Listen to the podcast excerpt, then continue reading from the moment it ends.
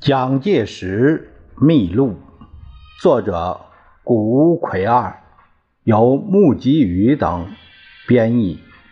事了不讲。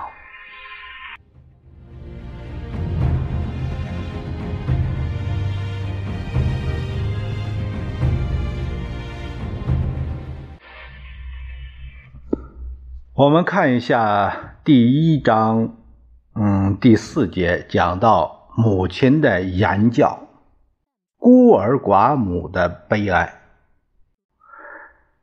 母亲勤勉刻苦的状态，使幼小的心灵深深的受到感动。我是在孤儿寡母的家庭中长大的，受到过很多委屈，忍气吞声，无可申诉。母亲只有一个愿望，就是把我抚育成人。母亲的忍耐力是难以想象的，我也深受影响。我的个性就是在这种压迫环境中形成的，坚韧不拔的毅力就是这样的锻炼出来的。王彩玉生存的意义。只有一条道路，就是抚育孤子，独立向学，重振家声。所以，对于修身和立学的教养非常严格，经常续勉伏案勤学，并且对他说：“你父亲是一个有品德的人，严正果决，宽厚慎重。”你要继承父亲的人格志向，不可以丢祖上的脸呐！这些话总是挂在嘴边都成口头禅了。母亲深深的抚爱着我，一直就像看待婴儿一样，而其督教却比老师还严厉。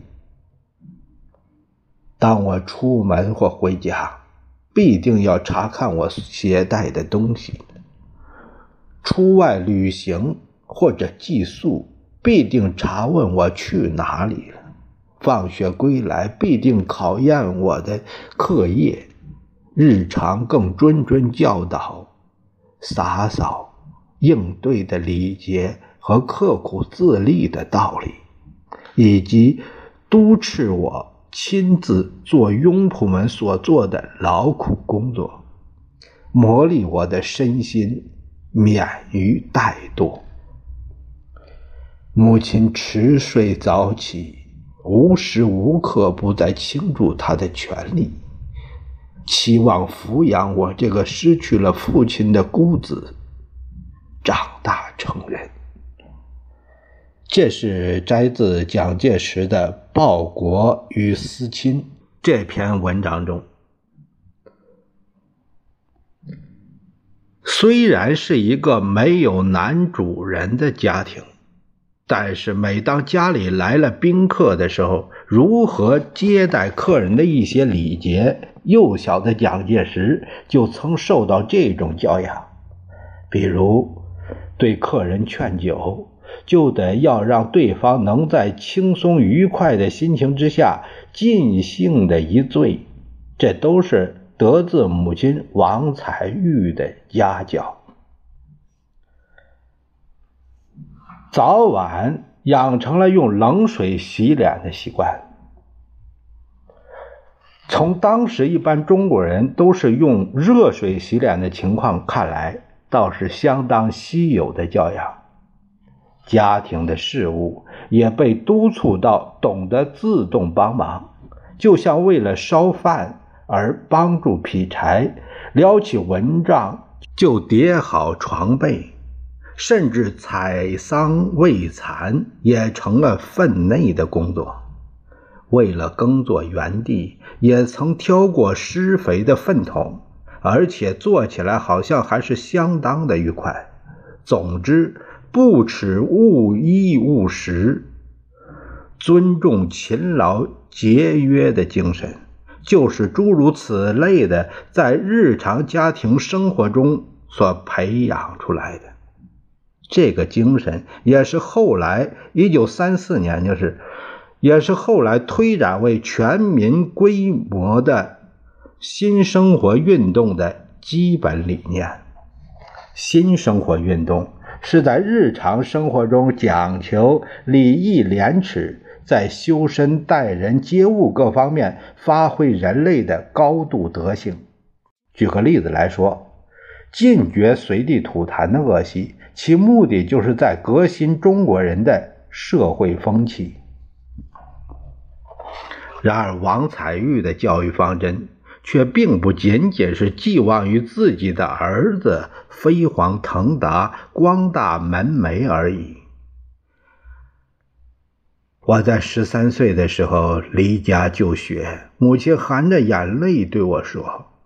自从你父亲去世之后，我辛辛苦苦让你读书，并非贪图你去做考官发大财，而是希望你能为国家自爱自重。在清朝末年，青年中的有些人都提倡留学救国。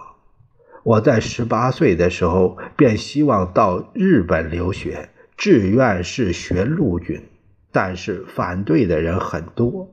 然而母亲却欣然筹集学费，促使实现。故而自那个时候开始，母亲更是辛苦于恒，勤俭积蓄，为我准备费用。辛亥年，一九一一年。革命军起义，我在上海和杭州战线指挥作战。亲朋朋友们听到这个消息都惊愕失色，但是母亲则说：“男儿报国，死了也就算了，有什么好怕的？”然而等到捷报传来，亲友们又兴高采烈前来道贺，可是母亲。则和平常一样，不变辞色，并且还写信来要我知道警惕。民国建立以后，我在上海练兵，迎奉母亲来上海救养，但母亲只来住十天。临别的时候，训诫我说：“你应该念念不忘劳苦节约的时候。”只要你能够谨慎处事，为国尽力，即使我一个人住在家乡，也不会感觉到孤寂不安的。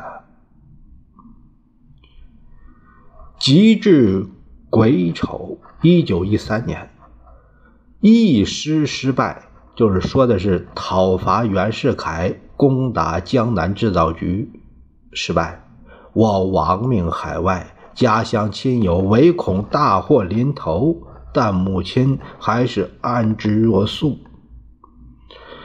我因公私窘迫，写信向母亲求助。胆小的人怕事，劝母亲不要理我。但母亲说：“天下哪里会有儿子危机，母亲不管的道理？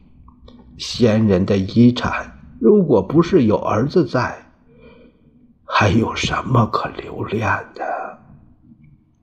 所以我在外面，凡是有求于母亲的时候，从来没有不答应的。